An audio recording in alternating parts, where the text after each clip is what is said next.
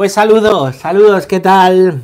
El inicio de una nueva catequesis, el inicio de una nueva semana, bueno, es martes, pero, pero sí, primera de esta semana. Vamos a, pues a seguir, a continuar con nuestros cafés con Dios, aprendiendo, estudiando el catecismo, dando gracias a Dios por la vida, por, pues por poder conocerle, abrazando nuestra cruz, ¿eh? qué importante es abrazar la cruz cada día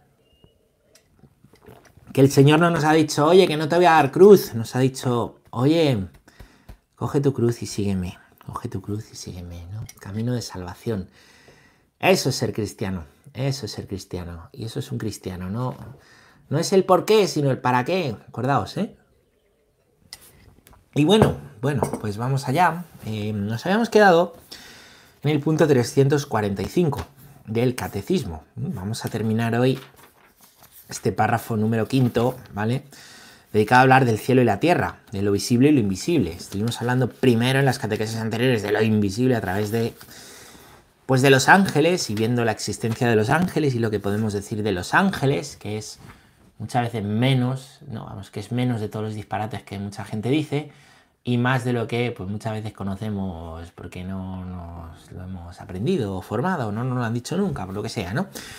Bueno, después del mundo visible, hemos estado viendo cómo, a raíz de que Dios es creador, podemos decir una serie de cosas. Y las dos catequesis anteriores, ¿vale? Vamos a hacer aquí un poco de memoria, fueron para ver, ¿no? Cómo, em, pues, mm, pues Dios, ¿vale? Por el hecho de ser creador, podemos decir de él, primero, que nada de lo que existe, todo lo que existe, perdón, le debe su existencia a Dios, no hay nada que no deba su existencia a Dios, porque si no se la debería otra a Dios, y entonces ya no estaríamos hablando del Dios único. Segundo, que toda criatura posee su bondad y su perfección propia, ¿eh? y podemos descubrirlo porque Dios todo lo hizo bien. Otra cosa es que el pecado corrompa y frustre, ¿no? ¿Eh? Frustre, ¿no? El que podamos conocer a Dios y verdaderamente verle en las criaturas. Tercero, que hay una interdependencia de las criaturas, estamos hechos para vivir ¿eh? pues en, en, comunidad y en sociedad. Cuarto, que hay una belleza en un universo ¿no? que se plasma a través del orden y la armonía. Casualidad, cuánta fe hay que tener para pensar que es casualidad. Quinto, que hay una jerarquía en las criaturas. ¿Y quién manda? Pues el hombre, el hombre, ¿no? El hombre y la mujer son el culmen el culmen de la creación, eso es lo sexto, la cumbre de la obra de la creación. Y séptimo, hay una solidaridad entre las criaturas, tenemos el mismo creador y estamos llamados a cuidar la naturaleza. ¿eh? Estamos llamados a cuidar la creación y custodiarla. No maltratarla, ¿no? Bueno, pues vamos a ver. Vamos a continuar hoy con el punto número 345, ¿no? Hemos dicho que hay un culmen en la obra de Dios que es el hombre, pero Mm, hay otro culmen más, que es que lo último que hizo Dios no fue crear al hombre y a la mujer, fue descansar. El último día, el séptimo día, lo que los judíos llaman el sábado, que sería como nuestro sábado. Vamos a ver qué podemos decir en esta catequesis sobre este tema. La he llamado el descanso de Dios, precisamente por eso, porque Dios también descansó y quiso que también nosotros descansáramos. Punto 345. Dice así. El sábado. Culminación de la obra de los seis días. El texto sagrado dice que Dios concluyó en el séptimo día la obra que había hecho y que así el cielo y la tierra fueron acabados. Dios en el séptimo día descansó, santificó y bendijo ese día.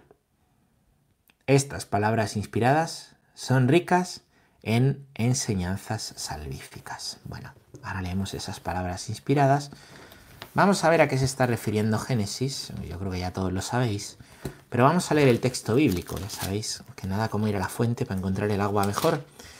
Dice Génesis 2, 1, 3, es decir, el, segundo, el inicio del segundo capítulo del libro del Génesis, dice que concluyéronse pues el cielo y la tierra con todo su aparato el séptimo día Dios dio por concluida la labor que había hecho. Puso fin el día séptimo a toda su labor que había hecho. Después bendijo Dios el séptimo día y lo santificó, porque en él puso fin Dios a toda la obra creadora que había hecho. Es decir, todo estaba concluido, el cielo y la tierra, que es lo que estamos viendo, lo visible y lo invisible. ¿Dónde aparece la, creación de los ángeles? Tal, pues es eso, la creación del cielo, de lo invisible. Ahí está, ¿vale? El séptimo día, Dios dijo, ya está todo concluido, ¿vale? Recordar que, el Génesis presenta, ¿no? Pues esta estructura simbólica de siete días, ¿vale? Es simbólica, ¿vale?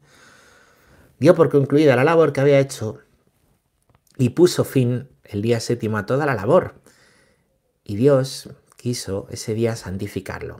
¿eh? Santificarlo. Ese es el motivo por el cual el séptimo día es el día de descansos. Es lo que los judíos llaman el sabbat. Hay un mandamiento que nosotros llamamos santificar las fiestas. Santificarás las fiestas, el tercer mandamiento, ¿no? El segundo, que em, pues que precisamente es esto, ¿no? El día de descanso, respetarlo, pero no para hacer lo que me da a mí la gana y tirarme a la Bartola y que, si hay que hacerlo, hay que hacerlo para santificarlo.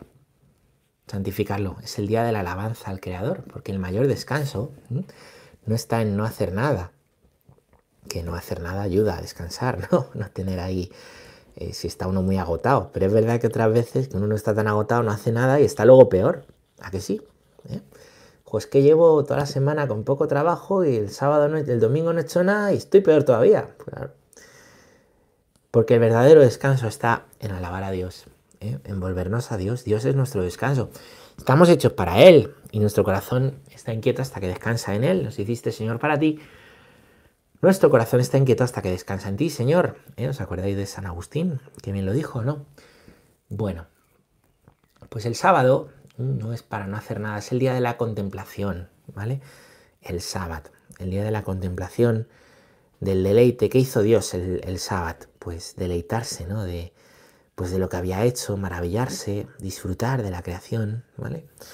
Del hombre y la mujer creados a su imagen y semejanza, de ver que todo lo había hecho bien, complacerse, ¿no? Es el día, por eso, para los judíos dedicado al descanso, hasta tal punto de que no hacen nada de trabajo un judío un sábado, nada de trabajo, ¿no? De hecho, una de las acusaciones que se le hacen a Jesús es porque hace milagros en sábado. Hay un episodio donde Jesús hace una curación en sábado y le dice, mírale, curando en sábado, los fariseos, ¿no? Y él dice, pero ¿quién de vosotros, quién de vosotros, si vuestra mula tiene sed, no la lleváis a beber agua en sábado? O sea que si vais a dar de beber a una mula para que no se muera la mula, ¿cómo no voy a curar a este que está enfermo? Y les hace ver, eh, pues, pues cómo están profundamente equivocados y viven un fariseísmo que hace que no vivan una ley para Dios, ¿eh? y una ley en el sentido en el que se ha sido escrita, ¿no? Sino que viven una ley superficial que les hace, ¿vale? Han pervertido a Dios y la ley les hace ver la viga en el ojo ajeno y no ver la mota de paja en el ojo. Y es así continuamente. Si arrancamos del Evangelio las páginas en las cuales Dios nos habla y nos advierte frente a la actitud farisea, de arrojar la ley contra el otro, pero no ser tú el que, pues el que vive una ley de corazón, eso es la conversión, ¿vale? Ir al corazón y convertir el corazón. Pues, pues estamos cayendo en una actitud farisea, fariseaica, fariseísta, ¿vale? Y bueno, pues así es como, como pues como a Jesús le, acusan por esto. Y es cierto que todavía hoy, ¿no? Los judíos ortodoxos pues viven, ¿no? Eh, totalmente en serio esto del sábado, ¿no? Yo recuerdo las veces que he en Jerusalén, no hay ni un autobús el sábado, tienes que ir andando a todos sitios. Eh, y hay ascensores que suben y bajan los pisos solos, van de uno en uno, pa, pa, subiendo un piso, otro piso. ¿Para qué? Pues para que si monta un judío no tenga ni que dar al botón es trabajo. Fijaros hasta qué punto, ¿no? Hasta qué punto la, observancia de la ley llega, ¿no? A, cosas que nos pueden llegar a parecer, pues, una, una, locura, ¿no? Bueno, pues em, Jesús va al corazón de la ley, va al corazón de la ley y él dice, mira, la creación ha sido, lo que viene a decir Jesús es, la creación ha sido hecha para el hombre, Dios ama al hombre, Dios quiere curar a este hombre, aunque sea sábado. Y vosotros esa ley que es buena, porque la ley es buena, santificar el sábado es bueno. No olvidemos, santificar el sábado es bueno. Toda la ley es buena, pero se ha perdido el espíritu, se vive no de corazón, se vive de una manera vacía, que hace que me crea muy religioso, muy seguidor de Yahvé, y sin embargo, no amo a mi hermano. La ley nueva no ha venido a abolir la ley antigua, ha venido a darle plenitud, a ir al corazón, al corazón, no simplemente a amar al que está al, amigo, a amar también al enemigo. ¿Mm? No ha venido a decirnos no matarás, era la primera lectura del domingo, ¿verdad? Es que el que piensa mal del hermano ya le está matando en la mente. No ha venido a decirnos no codiciarás la mujer del prójimo, el marido. Es que el que tiene un pensamiento impuro ya está ahí, siendo impuro, siendo, siendo adúltero en el corazón. Lo dice Jesús, ¿eh? Lo dice Jesús. ¿Quién puede cumplir esta ley? Pues Jesús la ha cumplido. Jesús la ha cumplido haciéndose siervo, siervo de Yahvé, del que habla Isaías. Tiene cuatro cánticos dedicados al siervo de Yahvé. Jesús ha cumplido de manera perfecta esta ley del corazón, que va a la raíz y a la conversión y nos anima a vivir nosotros eso. Siempre hay un poco más, pero ¿quién puede vivir eso de una manera perfecta toda la vida? ¿Tú qué sabes cuándo vas a vivir? ¿Cuánto vas a vivir? Nos ha llegado hoy el testimonio de Teresita, la niña que ha muerto de cáncer, que pidió ser misionera y le explicó el sacerdote que, que ella ya era misionera ahí, pues, pues en esa situación complicada, ofreciéndolo por los que no conocían a Dios. Qué testimonio de la niña, ¿no? Que, ha fallecido hoy, que descanse en paz. Seguro que Dios la coge en el cielo. Es que no sabemos lo que vamos a vivir, lo que sabemos es que tenemos el hoy, el ahora, para poder amar, para poder vivir el Evangelio hoy. Y a veces decimos, uy, ¿quién puede con lo larga que es la vida? Si es larga la vida, fenomenal. Y si es corta, también fenomenal. Lo único que tenemos es hoy. No podemos estar pensando, ya lo viviré, o nunca lo voy a vivir. Como nunca lo voy a vivir, no lo intento. Hay excusas. Es una gracia de Dios vivirla. Y yo tengo que colaborar con la gracia, ponerme en serio. Si la, la iglesia ahora es cuaresma, tiempo de conversión, vamos a ponernos en conversión. El amor al enemigo, pero ¿qué querrá decir Jesús con amor al enemigo? Pues eso, amor al enemigo. ¿Qué es amor? ¿Qué es enemigo? ¿Mm? El amor al prójimo como uno mismo. ¿Qué querrá decir esto, Dios? Pues, ¿qué es amor? ¿Quién es prójimo? ¿Qué es amor a uno mismo? Pues eso. El Evangelio se entiende muy bien. Aunque en ocasiones se vive muy mal, se entiende muy bien. Y lo que dice es lo que dice. Por supuesto, la oración para pedírselo. Pedid y se os dará. ¿Qué quiere decir el Señor? Pedid y se os dará. Pedid y se os dará. La conversión es lo primero que hay que pedir. Que aumente nuestra fe. ¿Crees esto? Creo, Señor, pero aumenta mi fe. ¿Qué significa creo? Creo. ¿Qué significa aumenta mi fe? Que tengo poca. Pues creo, Señor, aumenta mi fe. Pide y se te dará.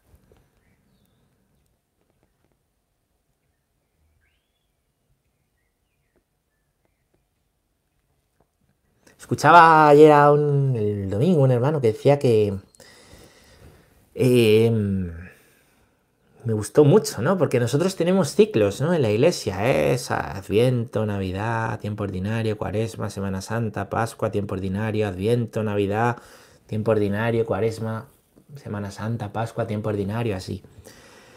Y claro, aquí la tentación es decir, uy, una Cuaresma más, uy, otra Pascua, qué bien lo hemos pasado este año. Hoy el Adviento, que van a hacer Jesús. Hoy la Navidad, qué bonita, las luces, que ha nacido Cristo y le damos un beso y, y, la liturgia la vivimos. Y sí, es verdad que es cíclico. Es un círculo, pero más que un círculo es una espiral. ¿Por qué? Porque no es para hacer así círculos, sino es círculos hacia arriba, como las espirales. Cada año un poquito más, cada vez un poquito más, cada cuaresma un poquito más, cada Pascua un poquito más en conversión, más con Él, más de Dios, más hasta la Pascua eterna, que es el cielo, hasta que celebremos la Pascua en el cielo. Os digo que ya no volveré a comer con vosotros esta Pascua hasta que lo haga.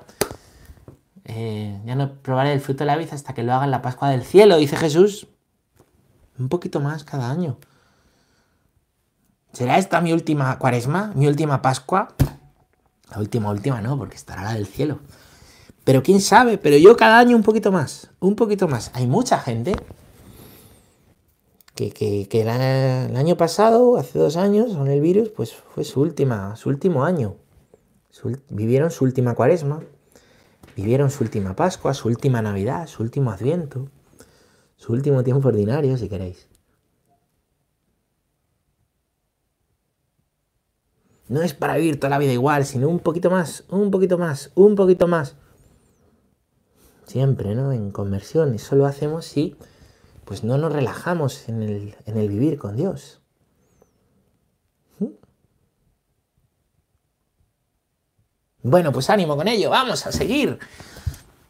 Vamos a leer el punto 346, aunque bueno, empiezo leyendo el anterior. Estas palabras, así termina el 345, estas palabras inspiradas son ricas en enseñanzas salvíficas. ¿Qué palabras? Pues dice, en la creación Dios puso un fundamento y unas leyes que permanecen estables, en las cuales el creyente podrá apoyarse con confianza y que son para él signo y garantía de fidelidad inquebrantable de la alianza de Dios. Por su parte, el hombre deberá permanecer fiel a este fundamento y respetar las leyes que el Creador ha escrito en la creación. Muy bien, pues Dios, al inicio en la creación, ¿vale? Ha puesto unas leyes que permanecen estables, las leyes de la naturaleza. No cambia. Cambian las estaciones, cambia el día y la noche, pero no cambian la ley que mueve el sol y la luna, no cambian esas leyes naturales, no cambian las leyes de los nacimientos, de la concepción, de la muerte, las leyes de las pues de las estaciones, de la lluvia, los ciclos, todo eso no cambia. Dice aquí el catecismo, mm, nos viene a decir que esto expresa una idea de la carta a los hebreos. Vamos a leer Hebreos 4, 3, 4. Dice Hebreos 4, 3, 4. hemos entrado en el descanso, los que hemos creído, según está dicho. Por eso juré con ira, no entrarán en mi descanso. Y eso que las obras de Dios estaban terminadas desde la creación del mundo. Pues también el descanso es una ley puesta en la naturaleza, ¿no? Y hemos dividido en meses y en semanas. Cada semana tiene un día de descanso, ¿no? También Dios ha querido que nosotros descansemos. Ahora, dice aquí San Pablo, hemos entrado, hemos entrado en el descanso. Los que hemos creído, es que la fe te permite entrar en el descanso de Dios. La fe te permite entrar en el sábado, o mejor dicho, en el domingo, es el día del descanso. Ahora vamos a ver ese cambio. Es la fe. Porque la fe te permite ver y entiendes que estás hecho para alabar a Dios, para vivir en espiral. Siempre más, siempre un poquito más. No como una carga. Porque Dios no quiere ser una carga para ti, Dios quiere cargar contigo. Cuando vivimos las cosas de Dios como pura actividad, otra vez, otra vez a misa. Hoy no me digas que hoy es precepto. Otra vez, otra vez. Como si eso, como si. Como si Dios y sus cosas fueran una carga. Pues si es que es un descanso. Que no le hacemos ningún favor a Dios por ir a misa el domingo, que es Él el que te hace a ti el favor. Primeramente, que vamos a, darle, a devolverle un poquito de amor, pero sí que el amor que nos tiene Él es infinitamente mayor. De hecho, es infinito. Conocer a Dios es entrar en su descanso. Eso también ayuda porque muchas veces la vida nos consume. Y pensamos que nuestra vida tiene que ser actividad y hacer. Y se cae en el activismo y hay gente que se quema. El síndrome del burnout viene por no descansar. El estrés, esto en la psicología funciona así, el estrés deriva en ansiedad.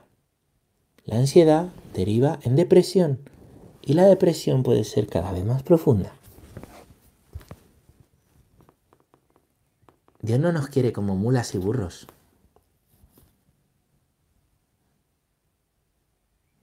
Quiere nuestro descanso y nuestro reposo.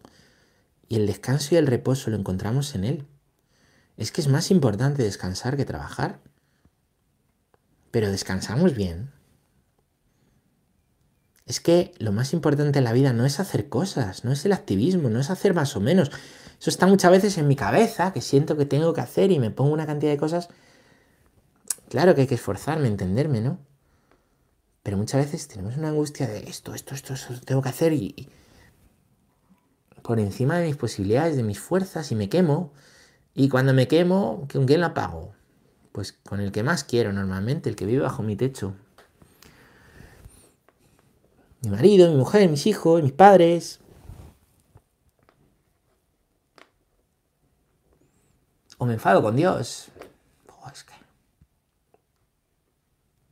Todo lo que te quiero y mírame, estoy fatal. Descansa, descansa, muchacho, muchacha pero descansa en Él. Que tengo una gana de irme a la playa 10 días a, tumbarme, pues está bien, está bien hacer eso, pero, pero hay un descanso mayor, que es el ponernos en Dios y aprender a ponernos en Dios.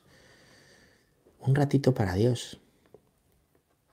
Vamos, todo el tiempo con Dios.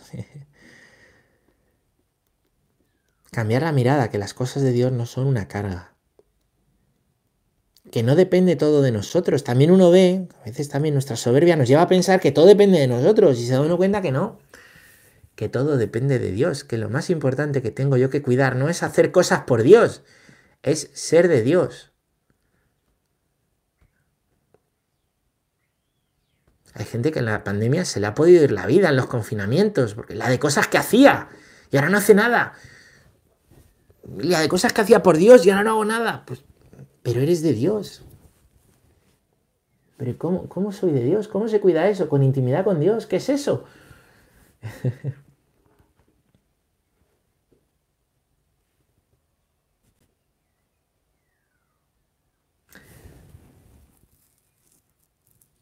¿Entendéis? Nosotros somos cristianos, no hacemos cristianos, somos cristianos. Dios nos hace cristianos y nos da el ser.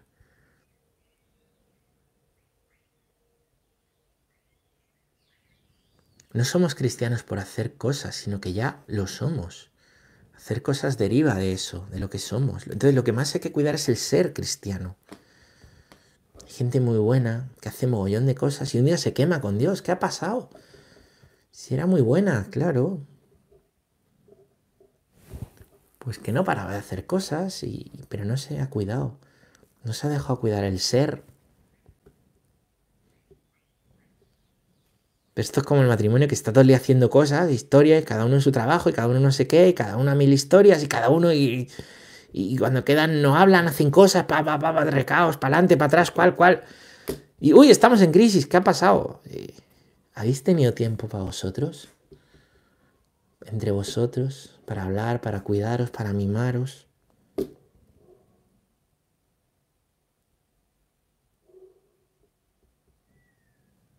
Hacemos muchas cosas, pero tenemos tiempo con Él, viviendo profundamente lo que hacemos, lo que somos.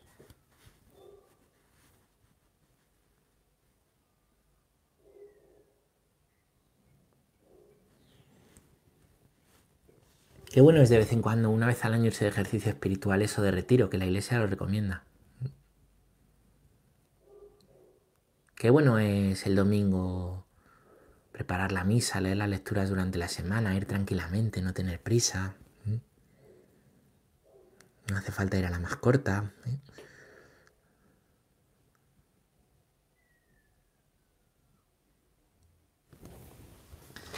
Bueno, bueno, bueno, pues es por esto. Mm.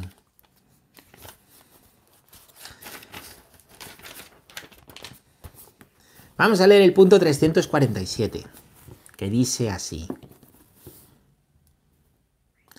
La creación está hecha con miras al sábado y por tanto al culto y a la adoración a Dios. El culto está inscrito en el orden de la creación.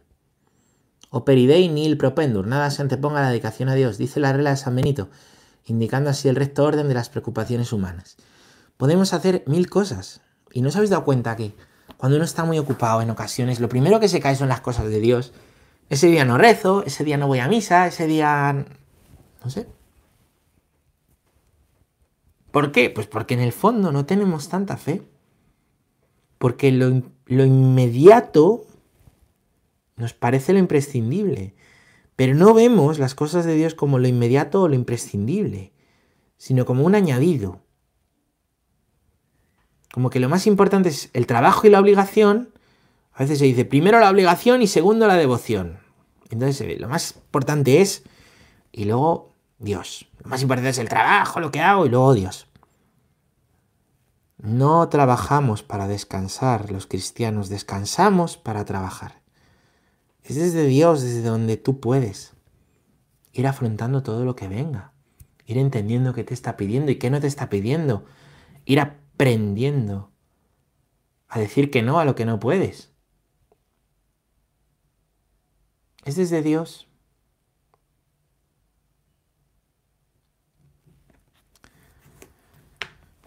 Nada se anteponga la dedicación a Dios. Esto es la regla de San Benito. No sé si conocéis a, los monjes de, benedictinos. Una vida de oración y trabajo. Lo primero es Dios. Lo primero es el Señor siempre. Pero es que entonces no trabajan y si no trabajan se mueren de hambre. No conozco ningún monje que se haya muerto de hambre. Que no trabaje. Pero Dios primero, ¿entendéis? La alabanza a Dios lo primero, el culto a Dios lo primero, mi tiempo con Él lo primero, el ver a Dios y aprender a ver a Dios en el trabajo y en la actividad, ofrecerle lo que trabajo, darle gracias cuando lo he hecho por los frutos. Así se santifica la vida. Toda la creación está hecha con miras al sábado, al descanso. Dice el punto 348 que el sábado pertenece al corazón de la ley de Israel. Guardar los mandamientos es corresponder a la sabiduría, a la voluntad de Dios expresada en su obra de creación. Santificarás las fiestas, pertenece al corazón de la ley, como aquí dice. Y os decía antes que los cristianos no trabajamos para descansar, descansamos para trabajar. Por esto, punto 349. El octavo día. Pero para nosotros ha surgido un nuevo día, el día de la resurrección de Cristo el séptimo día, acaba la primera creación. Culmina una obra todavía más grande, la redención.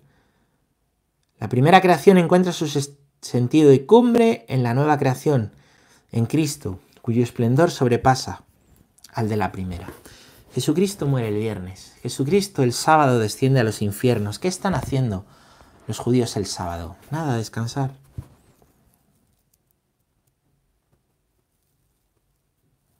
Y Jesús el sábado sigue salvando gente. Eso que, le decían que no se podía hacer el sábado, él el sábado lo sigue haciendo, solo que lo está haciendo en el seno de Abraham y nadie le ve. Y llega el primer día de la semana, el día de la luz, el día en que el Dios hizo la luz y se hace la luz de nuevo en el sepulcro.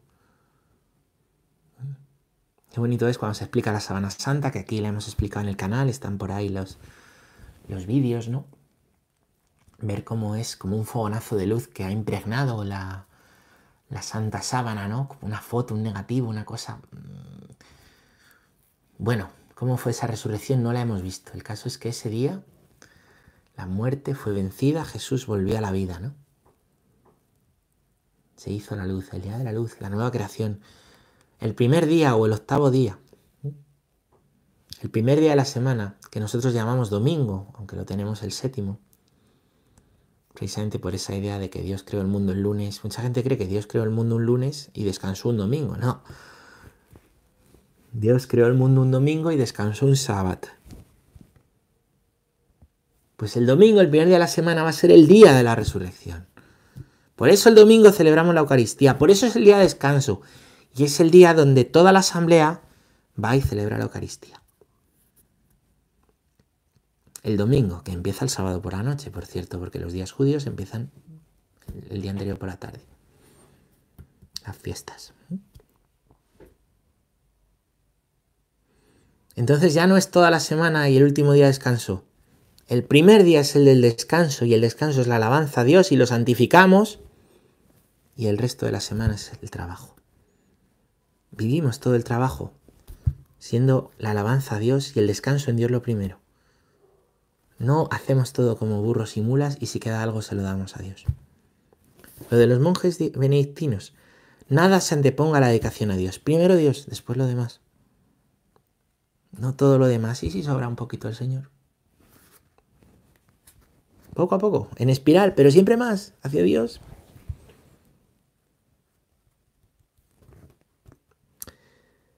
La primera creación encuentra su sentido y cumbre en la nueva creación, como os decía. Se hizo la luz y Cristo resucitó. El mundo nuevo, la nueva creación, en la que hay muerte, en la que hay pecado, pero la muerte y el pecado ya son vencidos. Al contrario de lo que pasó después de la caída, donde la muerte y el pecado parecían haber vencido. No. La última palabra ante la muerte, la última palabra ante el dolor, ante el pecado, la tiene el Señor. También en tu vida. Pero te fías, te crees esta palabra, vives como tal. Espiral, siempre más, siempre mejor. Vamos a concluir leyendo estos cinco puntitos de resumen del párrafo 5. ¿eh? Se alarga un poquito más hoy esta charla, pero no pasa nada. Dice el punto 350 que los ángeles son criaturas espirituales que glorifican a Dios sin cesar y que sirven sus designios salvíficos con las otras criaturas. Atomnia bona nostra cooperantur angeli. Los ángeles cooperan en toda obra buena que hacemos. Bueno, los ángeles son espíritus, criaturas, creaciones espirituales, no tienen cuerpo, que cooperan con la obra salvadora de Dios. Para seguir con el resumen. 351. Los ángeles rodean a Cristo su Señor, le sirven particularmente en el cumplimiento de su misión salvífica para con los hombres.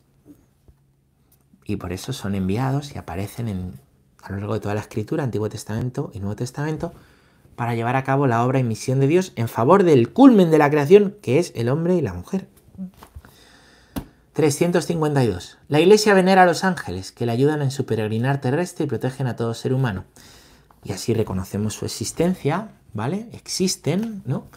Tenemos un día dedicado a los ángeles custodios, que son los ángeles de la guarda, los que cuidan, y otro día a los santos arcángeles, que conocemos tres, Gabriel, Miguel y Rafael. 353. Dios quiso la diversidad de sus criaturas y la bondad peculiar de cada una, su interdependencia y su orden. Destinó todas las criaturas materiales al bien del género humano. El hombre y toda la creación a través de él está destinada a la gloria de Dios. ¿Para qué nos ha hecho Dios? Para alabarle y glorificarle. Hay una bondad oculta en todo lo que Dios ha hecho. Dios todo lo ha hecho bien. ¿eh? Y nosotros estamos llamados a la conversión para que el pecado no frustre la obra que Dios ha hecho y el plan que Dios tiene para ti, para mí, para cada persona. 354. Respetar las leyes inscritas en la creación y las relaciones que derivan de la naturaleza de las cosas es un principio de sabiduría y fundamento de la moral. Esto es importante. Estaba antes comiendo con un amigo sacerdote, hablábamos de esto. Eh, la ley natural está por encima de la ley positiva. El derecho natural está por encima del derecho positivo. Es decir, la naturaleza está por encima de lo que legislen las las leyes humanas. Si las leyes humanas legislan contra natura, ¿eh? contra natura, están legislando mal, porque están forzando la naturaleza, están poniéndose ellas y los hombres que hacen esas leyes en el lugar de Dios, que no nos corresponde. Tenemos que aprender, observando la creación, a, pues en todo lo que hagamos, en nuestra vida con sociedad, en nuestra legislación, ¿eh? pues seguir las leyes que hay en la naturaleza. No somos Dios, ¿no? No nosotros forzar la naturaleza para hacer lo que nos da la gana. Esto vale para todo tipo de leyes, ¿no? Desde las leyes de, de nacimientos, de las leyes de la muerte, las leyes de todo. Así que bueno, hoy hay mucha polémica con esto porque hoy se pone, se pone el derecho positivo, el derecho de los hombres por encima del derecho natural, el cual, el cual en ocasiones se niega, se dice que no existe. Bueno, pues nada más, aquí lo dejamos, hasta aquí, seguiremos el próximo día, empezaremos el párrafo 6, el hombre, por fin, punto 355, espero que haya sido de ayuda como siempre, y hasta la próxima, la paz.